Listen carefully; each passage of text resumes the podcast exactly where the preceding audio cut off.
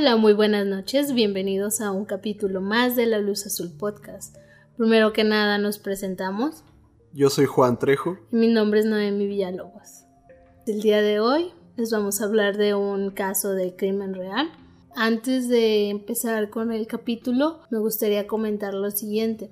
El día de hoy cumplimos un año ya con este pequeño proyecto que empezamos y personalmente me siento muy contenta Igual a lo mejor y como se los hemos comentado anteriormente, no somos una comunidad muy muy grande, pero los poquitos que aquí estamos nos han hecho sentir ese apoyo día con día, nos han estado siguiendo y pues ya saben que hemos tenido nuestras altas y las las muy bajas, pero les agradecemos mucho el seguir estando con nosotros y no sé, Juan, ¿tú quieres decir algo? Lo mismo, nada más. O sea, la verdad, pues es un proyecto que nos gusta mucho, ya lo hemos dicho en varias ocasiones, nos gusta mucho hacerlo y hace un año, el 23 de febrero, fue cuando publicamos el primer episodio. Pues a pesar de todo, ahí vamos poco a poco y cada vez más gente llega y nos comenta que nos descubrió por tal o cual episodio y que les gusta el contenido. Entonces, sí, muchas gracias por estar aquí, a los que llegaron desde hace tiempo y también a los que van llegando. Muchas gracias a todos por este año, que vengan muchos más. Entonces, bueno, no hay que alargar tanto, digo, era un punto que queríamos destacar. Empezamos con el capítulo y esperamos que les guste, que lo disfruten, sigan con nosotros.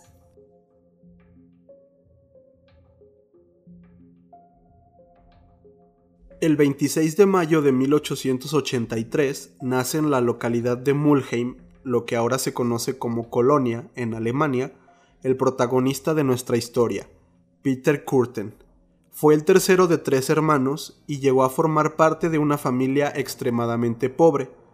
Al poco tiempo, la familia Kurten se instaló en la cercana ciudad de Düsseldorf. Sobre su familia realmente no tenemos tantos datos biográficos, no sabemos con exactitud el nombre de sus padres ni de sus hermanos, pero pues sí sabemos por las propias palabras de Peter que su madre era una mujer muy frágil, sumisa y sin carácter, caso contrario a su padre, quien es descrito como un hombre alcohólico, violento y pedófilo. Ya desde aquí nos podemos dar cuenta que existen muchos focos rojos. Esta es una de las historias más crudas que hemos investigado en este año de True Crime. Dada la pobreza de los Curten, la familia entera dormía en una habitación muy pequeña, en la que todos eran testigos de cómo el padre violaba a sus hijas más pequeñas casi todas las noches. En otras ocasiones, la madre y el resto de los hijos eran víctimas de golpizas y demás maltratos. Peter declararía años más tarde que estos abusos, tanto los que recibió como los que solo tuvo que observar, fueron una de las causas principales de los terribles actos que cometió. Ya cansado de esta situación y de este vivir día con día, lo que hace Peter es pues irse a la calle cuando él era un chiquillo, 8 años, bastante pequeño. Aquí ya empieza su récord criminal ya que a lo mejor no hace delitos mayores, pero sí empieza con cosas pequeñas y ya empieza en este mundo de la, de la delincuencia. Y bueno, aquí, según los artículos que estuvimos consultando, se iba como por periodos de tiempo o por ratitos de que sí se iba a la calle y de todos modos regresaba a su casa. Entonces aquí, digamos, no está 100% claro. A mí me suena más que sí se escapó definitivamente de su casa, porque si su padre era tan estricto y, pues tan violento como Peter lo describía, pues yo creo que no aceptaría tan fácilmente que su hijo se fuera por unos días y luego regresara como si nada. O tal vez sí lo dejaba regresar, pero con una golpiza de por medio, no sé.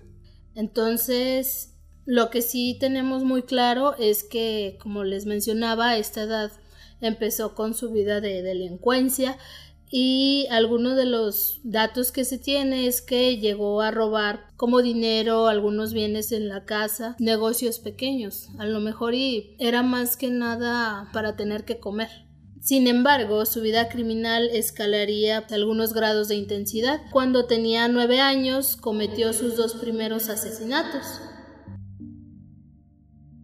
Lo que pasó fue que Peter estaba jugando con dos pequeños. Cuando uno se descuida, lo que hace Peter es aprovechar esto para empujar a uno al lago. Cuando el otro se da cuenta, obviamente la primera reacción es acercarte a ayudarlo, pero Peter no dejó que eso pasara, ya que le golpeó la cabeza con un trozo de madera y esto hizo que el pequeño que sí quería ayudar al que se está ahogando pues también cayera al río. Y así es como Peter ve cómo estos dos niños se ahogan y así sin más lo deja pasar. Contempló la escena y, y no hizo nada. De hecho, en, las entrevistas posteriores que tendría, Peter describiría que por primera vez en su vida sintió como, no sé, algo agradable en su cuerpo al matar a estos dos niños apenas a la edad de nueve años. Desde muy pequeño descubrió eso y le gustó. No solo se despertó su instinto asesino, sino que también a su corta edad empezaron como a surgir estos enfermizos instintos sexuales, pues el padre llegaba, tenía abusos sexuales y pues obviamente abusos físicos hacia sus hijos y su esposa. Entonces Peter ya estaba acostumbrado a ver estos abusos de su padre y digamos que pues con el pasar del tiempo se hizo normal. También se menciona que Peter también pudo haber abusado de sus hermanas, pero no está como que muy muy claro eso. Del papá sí es seguro, pero no tenemos con certeza el dato de que Peter sí lo hizo. Ya en sus constantes vaivienes por las calles, Curten obviamente conoció gente que se dedicaba a delinquir y también drogadictos en su misma situación. Ahí conoció a uno que le enseñó a masturbar perros. Al principio el niño se sentía bien con esta práctica, pero rápidamente se aburrió y escaló al siguiente punto, que esto es la zoofilia. Siguiendo este marcado patrón de escalamiento, la simple penetración hacia los perros callejeros ya no le satisfació como en un principio. Entonces Peter, ayudado por un cuchillo de carnicero, comenzó a realizar los cortes. También, pues, en algunas ocasiones lo que hacía es que degollaba a los perros justo antes de llegar al orgasmo. Según sus propias palabras, el hecho de ver y sobre todo escuchar la sangre emanando de estos perros era lo más excitante.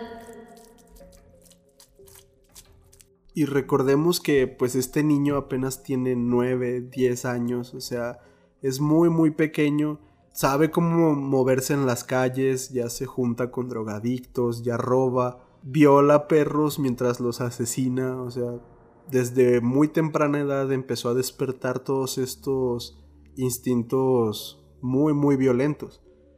Y pues por esta época Peter entró y salió de muchas cárceles e instituciones preventivas para menores. Nunca se le descubrieron los dos asesinatos que, que cometió con los niños en el río, ni tampoco pues nadie nunca sospechó sobre lo que hacía con los perros ni nada por el estilo. Entonces simplemente por el hecho de robar y de algún que otro delito menor iba y salía de, de estas preventivas. En una de sus salidas, cuando tenía 14 años, uno de los policías que conoció estando detenido le consiguió un trabajo que él aceptó gustoso. Después de esto que les acaba de platicar Noemí, ¿alguno de ustedes tiene alguna idea de cuál sería este oficio que, que le consiguieron y él no dudó en aceptar? ¿Alguien? ¿Alguna idea? si pensaron en una perrera, están en lo correcto. Le consiguieron un empleo como el dependiente de una perrera. Esto solamente iba a servir para satisfacer aquellos oscuros deseos con los perros. Ahora ya no tenía que salir a buscarlos a la, a la calle, ya se los llevaban a donde él trabajaba y aparte le pagaban por eso. Y pues en esa perrera él podía violar, torturar y asesinar a los perros sin que nadie le dijera nada. Igual y alguno puede pensar que vamos un poco rápido con todos estos detalles sobre su infancia, pero pues realmente estuvo muchos años cometiendo las mismas perversidades y los mismos tipos de delitos. Después de, de, la perrera, Peter tuvo algunos otros empleos más o menos fijos, más o menos estables, pero realmente esto nunca frenó sus robos o su historial delictivo. A pesar de no tener tanta necesidad de robar, pues a él le gustaba esa adrenalina o esa emoción por sentirse, no sé, perseguido. Pero sí, a pesar de tener trabajo, de tener dinero, nunca dejó de robar. Y a la edad de 17 años fue detenido por un robo en el que sí lo descubrieron y debido ya a su recurrencia criminal, a que ya varios policías lo tenían identificado, ya sabían quién era, es condenado a pasar dos años en una cárcel. Según varios de sus compañeros en prisión, es durante esta época cuando comienza a fantasear con asesinar grandes cantidades de gente, llegando a mencionar que se masturbaba pensando en descarrilamiento de trenes o incendios de grandes edificios. Dos de sus grandes fantasías en la vida eran la de explotar grandes puentes y el de repartir dulces envenenados entre los habitantes de Düsseldorf. Podemos ver que la mente de este todavía menor de edad hasta este tiempo estaba bastante retorcida. No le bastaba con cometer todos estos actos con los perros, sino que se, excitaba pensando en homicidios, en genocidios y en todo este tipo de, de cuestiones oscuras. Luego de los dos años en prisión, Peter siguió con su vida criminal, solo que en esta ocasión agregó otra afición a la lista de perversiones, la piromanía, por si faltaba algo en este estuchito de monerías. Pues se dice que durante un periodo de tiempo causaba incluso, causaba incluso hasta tres incendios al día, principalmente en graneros con animales dentro, había descubierto tal placer en esta práctica que tenía un orgasmo tras cada incendio, y no se retiraba de la escena hasta que el último animal dejara de chillar. Además, se sabe que en estos incendios murieron algunas personas, principalmente indigentes o personas en situación de calle que, como no tenían casa o donde dormir, se encerraban por las noches en estos graneros. Y esto último, asesinar bueno, más bien quemar los graneros con gente adentro, hacía que Peter tuviera todavía más placer y le gustara más hacer estas prácticas. Y pues se dice que no se iba de la escena hasta que el granero estaba debajo y hasta que nadie quedara chillando. Ahí se quedaba observando todo. Otra de las cosas que también se sabe es que mientras Peter ya estaba en libertad, él conoció a una prostituta con la que empezó a vivir y ésta se encargó de instruirlo en las más depravadas prácticas sexuales. Entonces aquí su vida ya giraba únicamente en torno al sexo y al delito. Sus violentas tendencias se fueron incrementando a medida que se iba haciendo mayor y no tardó mucho en trasladar sus deseos sanguinarios a animales o a personas. Ya para el 13 de mayo de 1913 Curten merodeaba en una casa que supuestamente estaba vacía. La intención de él, como pues digamos ya ya se le conocía, era robar. Ya en la casa Peter se encuentra con una, una pequeña de nombre Christine Klein. Ella era una niña de apenas 13 años y estaba durmiendo en su habitación. Peter, tras darse cuenta que únicamente estaba ella, la estrangula para terminar degollándola. Luego de eso, empieza a beber su sangre. Al terminar su grotesco acto, Peter deja en la escena del crimen un pañuelo blanco con dos iniciales, PK. Como lo hemos visto a lo mejor en un caso conocido, los asesinos seriales se enorgullecen de estas prácticas que han hecho y juegan al gato y al ratón.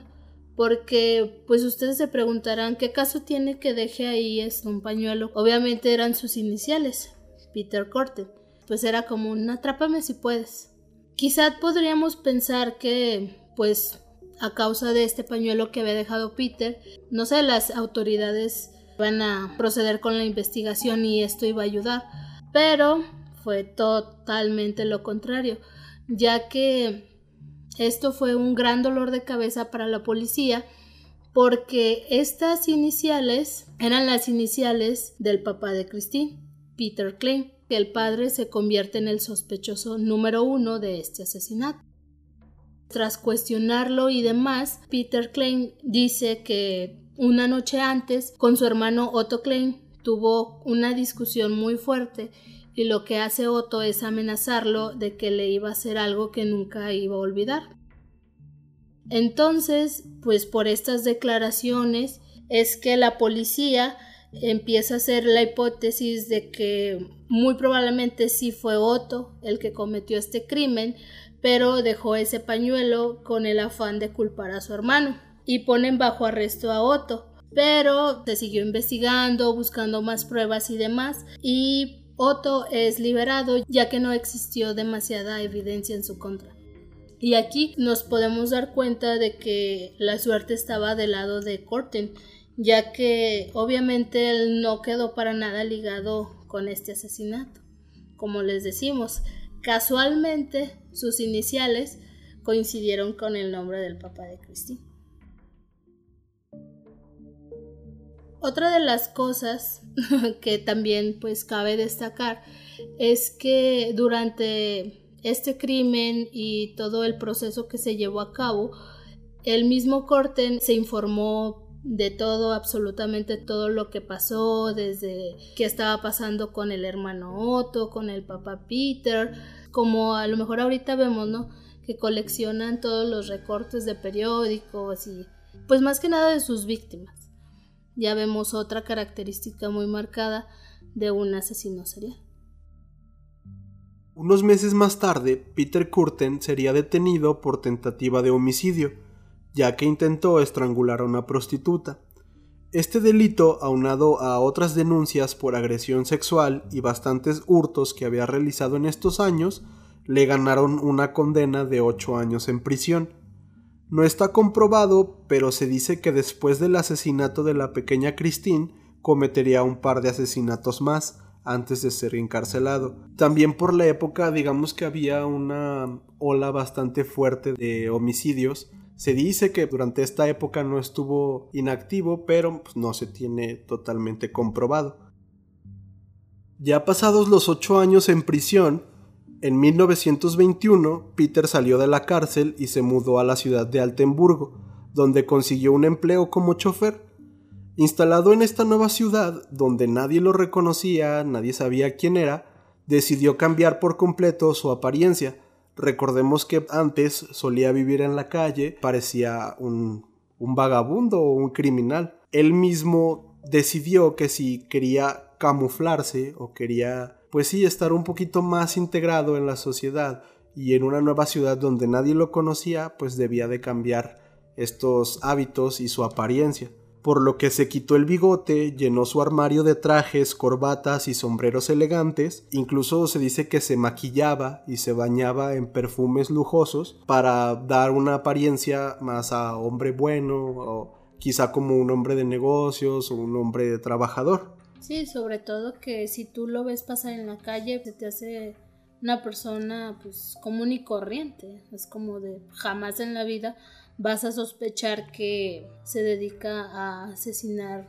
Otra cosa que aprovechó Peter, aparte de ser desconocido en una nueva ciudad, es que unos años antes, en 1918, había terminado la Primera Guerra Mundial Así que se inventó la historia de que él, fue a esa guerra, él estuvo en el frente de esa batalla, incluso llegó a decir que los soviéticos lo habían, lo habían detenido, lo habían secuestrado, y pues que él básicamente se sacrificó por su país y logró varias hazañas.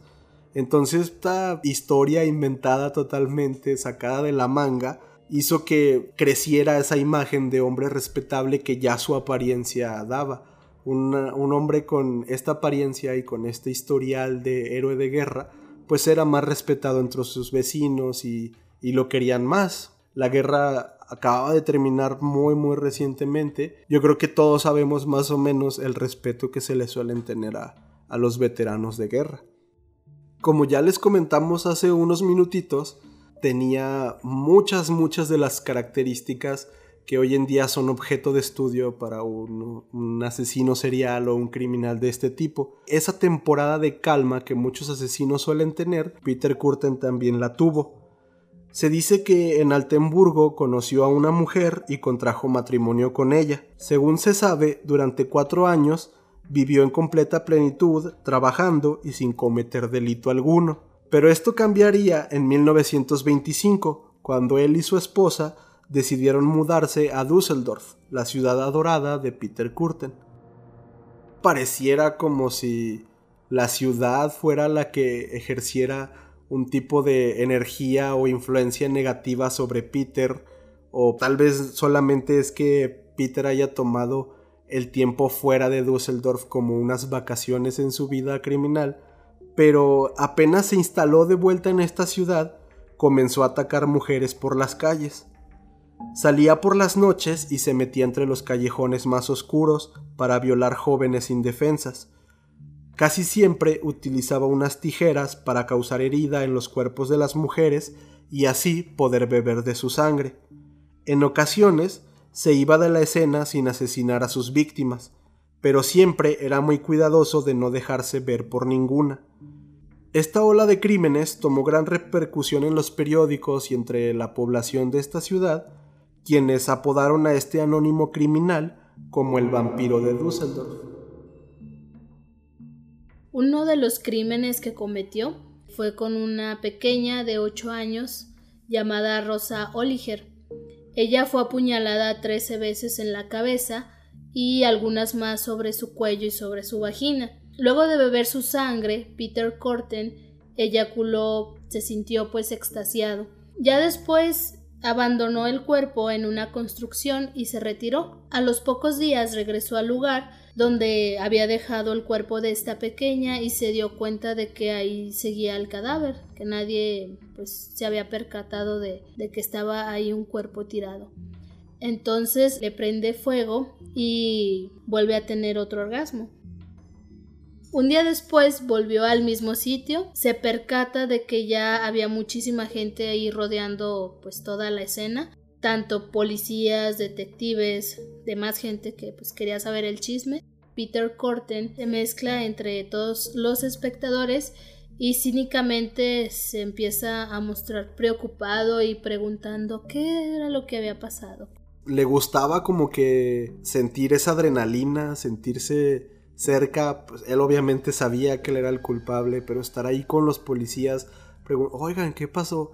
Es como una forma de, de controlar la situación, de saber qué es lo que saben los policías y a la vez él dárselas de, de grande, o sea, como de, ah, tontos, no saben que con el que están hablando es el asesino. Es que Peter tiene todos los focos rojos, tiene toda, toda, toda característica de un asesino serial. O sea, en serio que a esta cajita de monerías no, pues no le falta nada. Nada más porque en su biografía de niño no dice que se miaba en la cama o que se pegó en la cabeza, pero casi estoy seguro de que también, le pasaba porque es que lo tiene absolutamente todo. Sí, o sea, todo se le va sumando piromanía ya, el vampiro, o sea, abusaba de animales. Exacto, ya. Además de que era una persona muy lista, porque es también otra característica de que honestamente son personas muy inteligentes y muy hábiles que no te llegas a dar cuenta de qué es lo que está pasando hasta que lo ves ya con tus propios ojos. Corten siguió con la misma frenética oleada de ataques. La mayoría de sus víctimas eran mujeres, pero también hubo hombres eran asesinados con la misma violencia. Uno de los casos es el de Rudolf Scher, un mecánico que regresaba a su casa después de haber bebido algunas cervezas y pues ya quería descansar. Él recibió 20 puñaladas en la cabeza, obviamente cortesía del vampiro. Cada vez estos ataques se iban escalando, la violencia era más y más fuerte, más aña en querer torturar a, a las personas. Hasta aquí, digamos que las autoridades no tenían ninguna pista, no tenían ningún sospechoso, pero lo que sí tenían era la presión social. Ya era un caso nacional y también tuvo una relevancia internacional. Entonces ya era demasiada presión la que estaban ejerciendo para que se hiciera algo con, con el asesino. Los primeros periódicos así internacionales que empezaron a hablar de Peter fueron en, en Inglaterra y decían que Alemania también tiene a su Jack the Ripper o algo así. Lo llegaron a, a Ah. comparar con Jack el Destripador. Por esta época un hombre fue detenido, padecía de sus facultades mentales, se le acuñó que él había sido el, el asesino de todas estas mujeres. Y de hecho lo que pasa es que él se declara culpable. Una persona que no está en su juicio, ah, sí, yo lo hice. Y Lo atraparon agrediendo a una prostituta. Entonces, como era más o menos el móvil que utilizaba el vampiro, Sí. eh, le preguntaron, ¿tú eres el vampiro de Düsseldorf? Y, Ah, sí, yo soy. es bien quitado de la pena. Sí.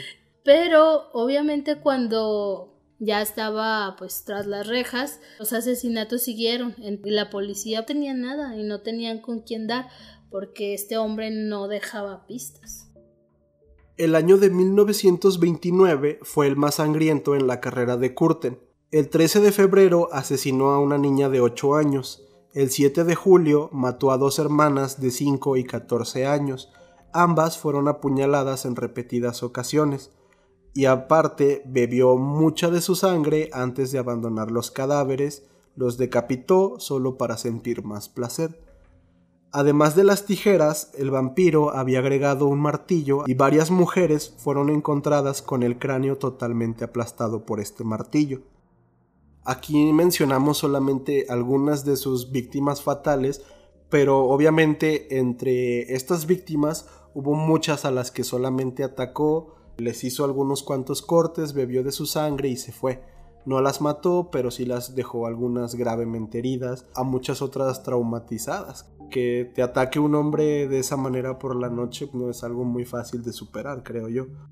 Cabe mencionar que Curten no era cuidadoso en sus crímenes, no los planeaba o no era muy sigiloso, trataba de que no lo descubrieran, no le vieran su rostro o alguna característica que lo pudiera delatar, siempre actuaba de una manera muy impulsiva y desenfrenada, lo que hizo que, como les acabo de comentar, muchas de sus víctimas pudieran escapar. Aparte, al parecer su único motivo en los crímenes era el de sentir placer. Entonces, en cuanto él eyaculaba y tenía pues orgasmos, simplemente ahí dejaba a las mujeres, aunque a veces ni les haya hecho nada. También creo que pasó con alguna que otra que apenas comenzó a estrangularlas, tenía su orgasmo y ah ya, y se iba, no le importaba. Dada esta situación, la policía ya tenía algunas pistas de quién era el hombre al que buscaban. Sabían que era un hombre que vestía muy elegante, de unos 40 años, delgado y de muy buen porte. Pero en la Alemania de 1900 y tantos, no era el único hombre delgado de 40 años y con muy buen porte. Había muchísimos hombres con esas mismas características. La ciudad de Düsseldorf estaba completamente bajo el yugo del vampiro. La población estaba totalmente horrorizada y exigía a las autoridades su captura a la par que abandonaban poco a poco las calles. Por esta época también se veía que la gente ya no salía, mucho menos las mujeres. De noche, pues no, obviamente no querían salir a tomar paseos o las tuvieran que regresar a su casa después de trabajar. Ya iban con ese temor de tal vez hoy no llegue a mi casa o no sé. Y fue tanta esta presión social que la policía ofreció una importante suma de dinero a quien lo entregara o pudiera dar algún dato que ayudara en la investigación. Más de 900.000 hombres fueron señalados, como les digo, no era el único hombre con estas características. Y aquí tenemos que, pues sí, casi 900 mil hombres fueron denunciados por algún que otro vecino o por la población. Todos estos hombres fueron interrogados, también fueron investigados como los posibles criminales, como el posible vampiro. Incluso la autoridad llegó a barajar una teoría que empezó a hacerse un poquito más popular debido a la cantidad de ataques que había cada noche. Eh, se empezó a barajar esta teoría de que tal vez no era un vampiro, sino que eran varios, era como una organización criminal la que cometía todos estos actos diariamente en las calles de Düsseldorf. El 7 de noviembre, Gertrude Alberman, de apenas 5 años, desapareció misteriosamente mientras jugaba frente a su casa. Después de dos días de una intensa búsqueda, llegaría a la redacción del diario de Düsseldorf una extraña carta que contenía un mapa para encontrar el cadáver de la niña aquí podemos ver otra vez pues este cinismo, estas ganas de jugar con la policía, con las autoridades y de decir yo tengo el control, yo soy el que manda y ustedes nada más sigan mis órdenes, ahí les va un mapa. Cuando la policía dio finalmente con el cuerpo, determinaron que la niña había sido apuñalada al menos en 37 ocasiones, además de presentar marcas visibles de violación, posiblemente después de muerta. En el lugar se reunió una gran muchedumbre totalmente consternada, entre los cuales se encontraba nada más y nada menos que nuestro gran amigo Peter Curten. Como ya lo había hecho en algunos crímenes anteriores, se preocupó mucho y estuvo preguntándole a las autoridades si podía ayudar en algo, porque pues él era un ciudadano ejemplar y él quería apoyarlos en lo que fuera que necesitaran su ayuda. Este tipo, no sé, o sea... Es el rey del cinismo. La verdad es que sí.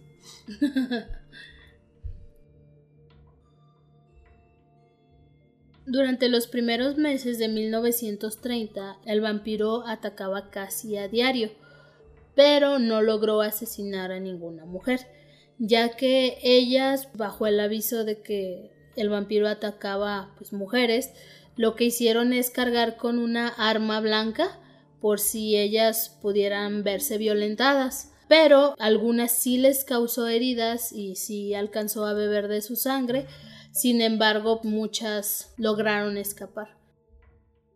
Ya el 14 de mayo de 1930, una mujer de nombre María Buldick se encontraba caminando cerca de la estación de trenes de Düsseldorf su intención era la de viajar a la ciudad vecina de Col para buscar trabajo.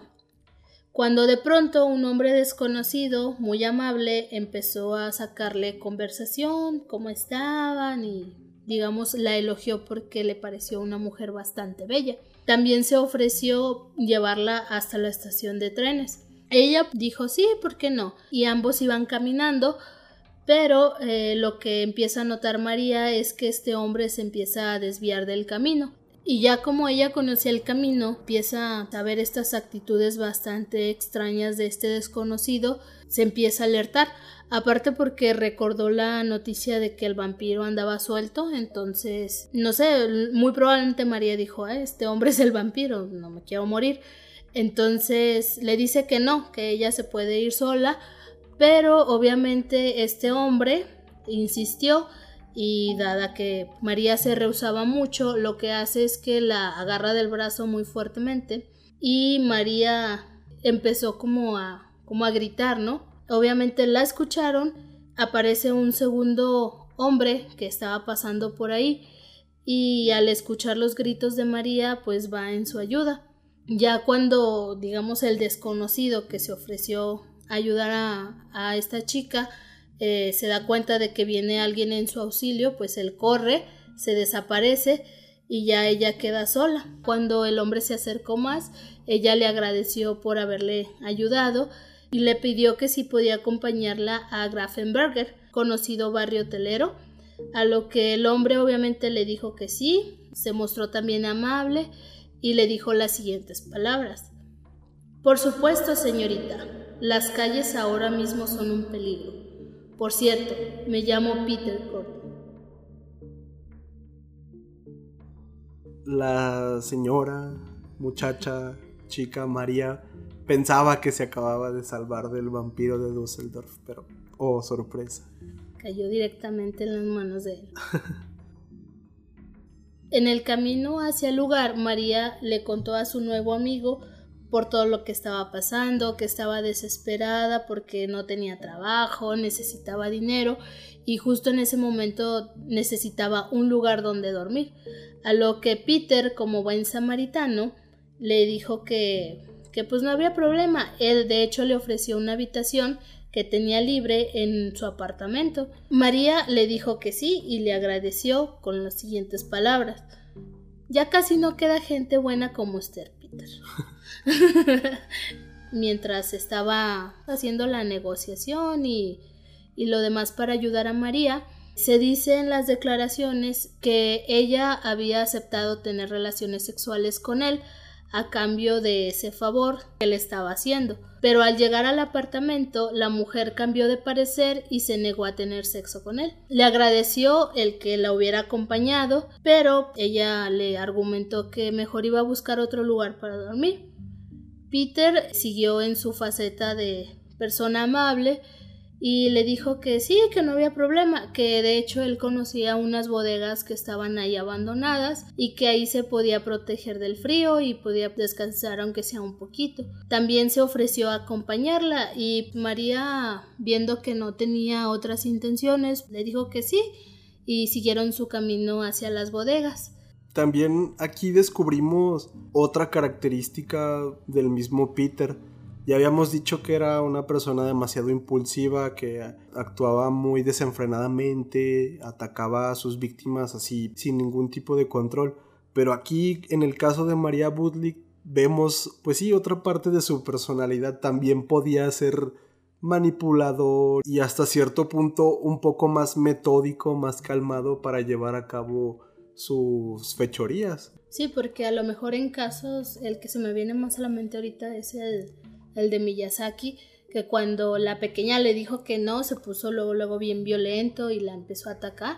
Caso contrario, Peter no lo hizo. O sea, este asesino creo que, pues hasta ahorita creo que es el más completo y con más detalles muy, muy marcados. Sí, Sí, porque lo que le gustaba a él como tal era atacar a las mujeres por sorpresa, por la noche, sin que lo vieran.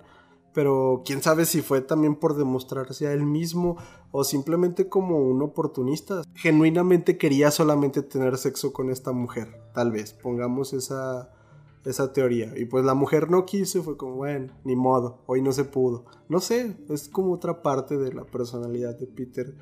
Tal como lo dices, es uno de los asesinos más completos que hemos, hemos visto aquí en el podcast. Pero obviamente estamos hablando del vampiro de Düsseldorf, por lo que su faceta buena onda pues ya terminó. Entonces ya una vez que llevó a María a esta bodega, él se percató de que estaban completamente solos. Y lo que hace es que la toma por el cuello y comienza a estrangularla.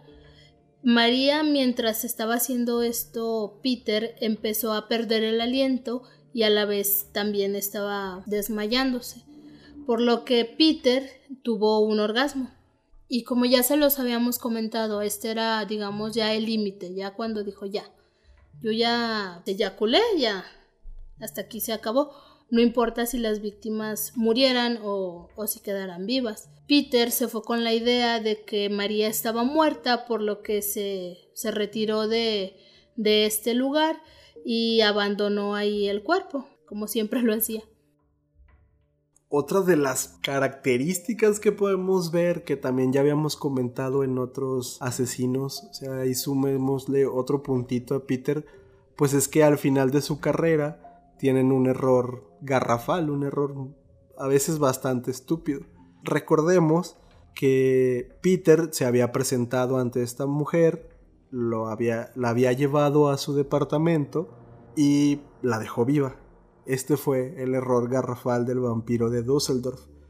Al día siguiente, María Budlik despertó y acudió rápidamente a la policía, dando datos certeros sobre su atacante, obviamente su nombre, su apariencia exacta, incluso la dirección de su departamento.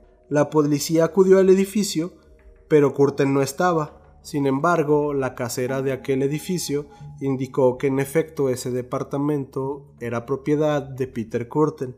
Y también comentó que él no solía ir frecuentemente a ese departamento, sino que solamente lo utilizaba de vez en cuando, a veces solamente para ir a dormir o algo así. Los detectives se encontraban revisando el cuarto mientras Budlick esperaba sentada en las escaleras, cuando de pronto el susodicho Peter Curtin apareció en las escaleras. Cuando María lo ve, grita desesperadamente, yo creo algo como de él, él es el atacante o algo así.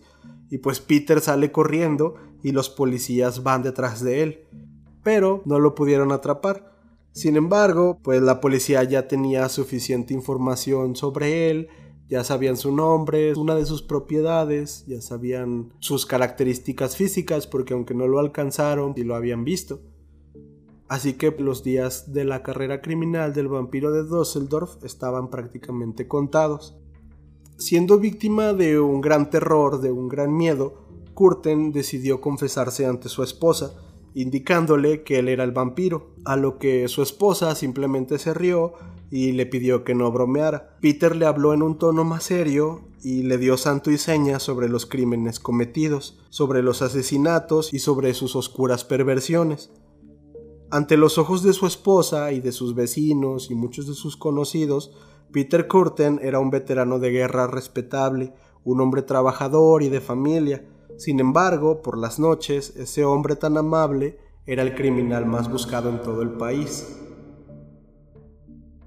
Todos estos detalles hicieron que la esposa de Peter se convenciera de que su esposo era quien decía ser. Peter lo que hace es que le dice que si se confesaba ante ella, era solamente con el único propósito de que ella lo entregara a las autoridades y así ella pudiera cobrar aquella recompensa que habían ofrecido por, por la cabeza de Corten. Según declaró la esposa más tarde, él sabía que si lo encarcelaban, que si lo atrapaban, ella iba a quedar completamente en la ruina, por lo que si se entregaba era solamente para que ella pudiera tener dinero para sobrevivir. Según ella, esto demostraba el gran corazón y la gran persona que Peter Corten era. Así pues, el 24 de mayo, el vampiro de Düsseldorf fue localizado y arrestado gracias a la información que, que la esposa proporcionó. El hombre se entregó a las autoridades sin poner resistencia y los periódicos comenzaron a distribuir rápidamente la noticia con todo y foto, pues el arresto del vampiro de Düsseldorf.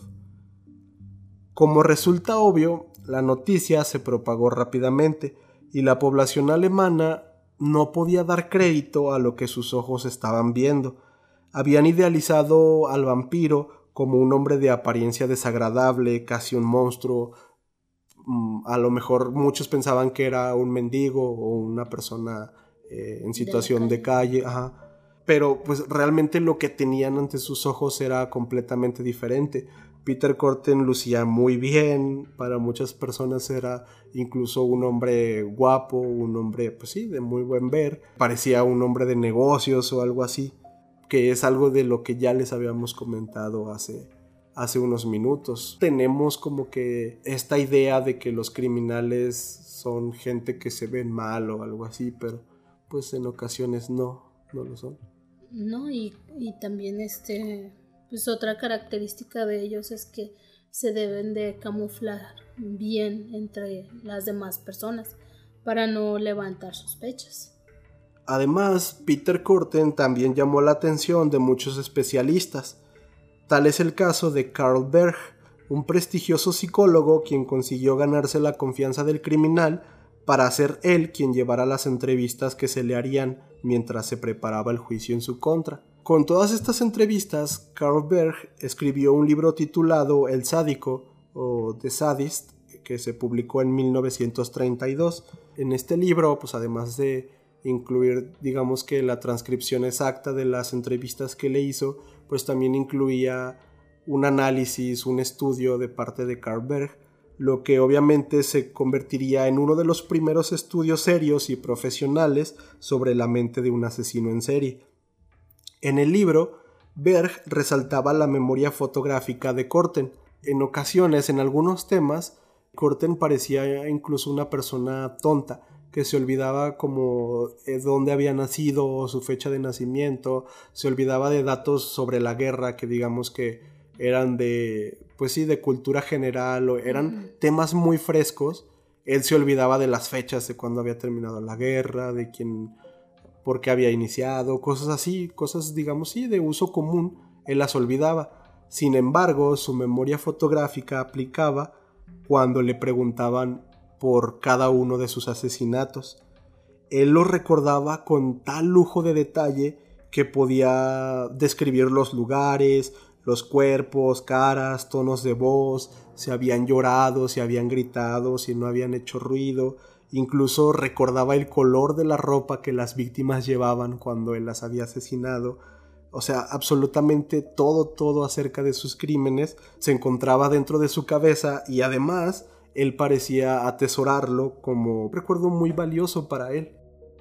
Entonces, mientras todas estas investigaciones y demás estudios que le hicieron a Peter, él confesó haber matado a 79 personas, pero en el juicio posterior, en abril de 1931, se declaró inocente. A medida que iba transcurriendo el juicio, le preguntaban por tal o por cual víctima. Corten se emocionaba, pues sí, él se sentía orgulloso de haber cometido estos asesinatos. Una vez declarado culpable, Corten dijo a la audiencia que él era solamente el producto de la pobreza, el alcoholismo y la violencia que amordazaba las clases más bajas de su país. Según sus propias palabras, si no mostraba seña alguna de arrepentimiento era gracias a la sociedad que lo había despojado de su empatía y misericordia por cualquier ser humano. El monstruo que ven ante ustedes fue creado por ustedes mismos. Los psicoanalistas trabajaron duro, esto con el propósito de hacer que Peter no se declarara como un enfermo mental y esto ocasionara que no se le diera una pena de muerte. De hecho, la sentencia de Peter fue morir guillotinado por nueve asesinatos, siete intentos frustrados y no menos de 80 agresiones sexuales. Encerrado y esperando el día de su muerte, Curtin pasaba muy tranquilo sus días en la cárcel. Recibía cartas de la mayoría de la población, muchas eran insultos, maldiciones, pero también de vez en cuando recibía algunas de admiradores quienes elogiaban su valentía, por ir en contra del sistema impuesto y algunas de mujeres que le decían que, que querían tener relaciones sexuales con él. También algunas le escribían estar dispuestas a dejar que bebiera de su sangre. Sí, hay varios criminales que luego en la cárcel reciben mucho amor de parte de fans. Sí, porque, ¿sabe? Como que tienen ese también, esa característica. Sí, por si le faltaba algo a Peter. También tenía su grupo de fans. El 2 de julio de 1931 había sido el día elegido para su ejecución. Karl Berg, a pesar de saber que aquel hombre era uno de los asesinos más frívolos de la historia, decidió despedirse de él, abrazándolo antes de que éste subiera al patíbulo. Ahí Curtin le hizo la siguiente pregunta. Dígame, doctor, cuando me hayan decapitado, ¿podré oír siquiera un momento el ruido de mi propia sangre brotando del cuello? Sería el mayor placer para terminar todos mis placeres. Es que este vato de veras. O sea, pues sí, queda claro que todo lo hacía nada más por por el placer, por el, por el orgasmo. Y él siempre dijo que algo de lo que más le daba placer en su vida era ver y sobre todo escuchar cómo brotaba la sangre de sus víctimas. No le importaba morirse, él solamente quería saber si iba a escuchar la sangre saliendo de su cuello. Sí, cuando a lo mejor algunos pensarían o preguntarían otra cosa. Este hombre sale con estas preguntas.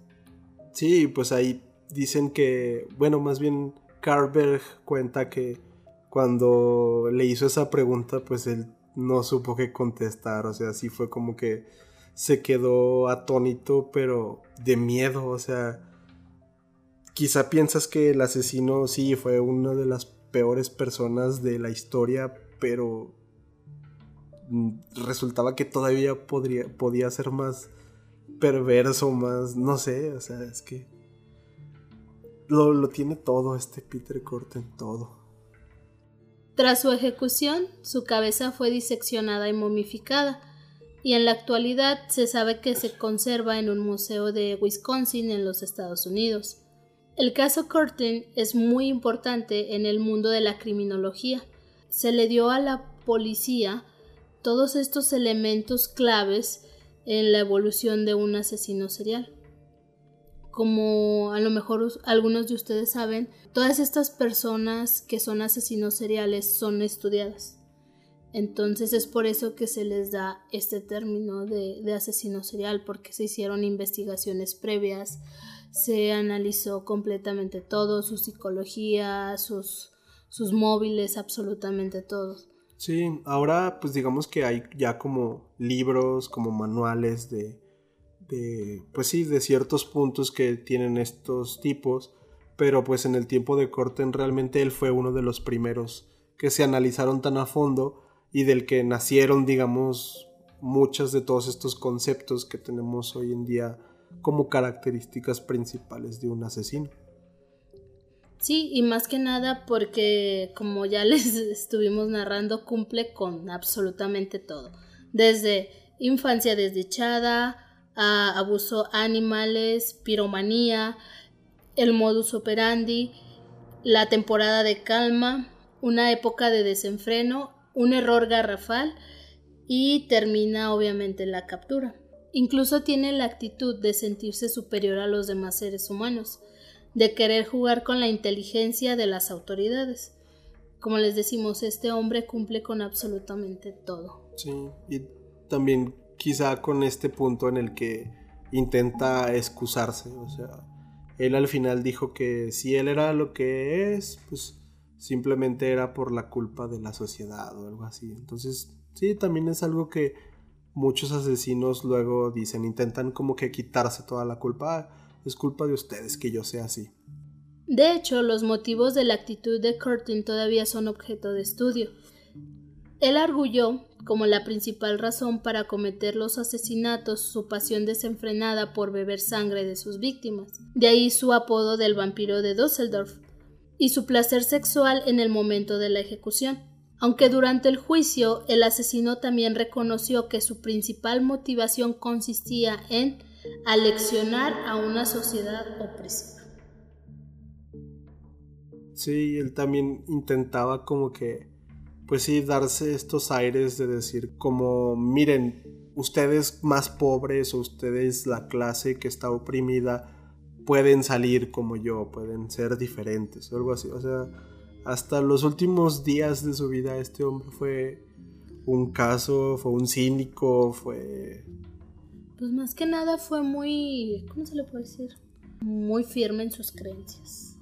Pues, pues Nunca se desapegó a que, a que, como dices, de que él argumentó que si era así, era por causa de la sociedad. Entonces él tenía en su cabecita esa creencia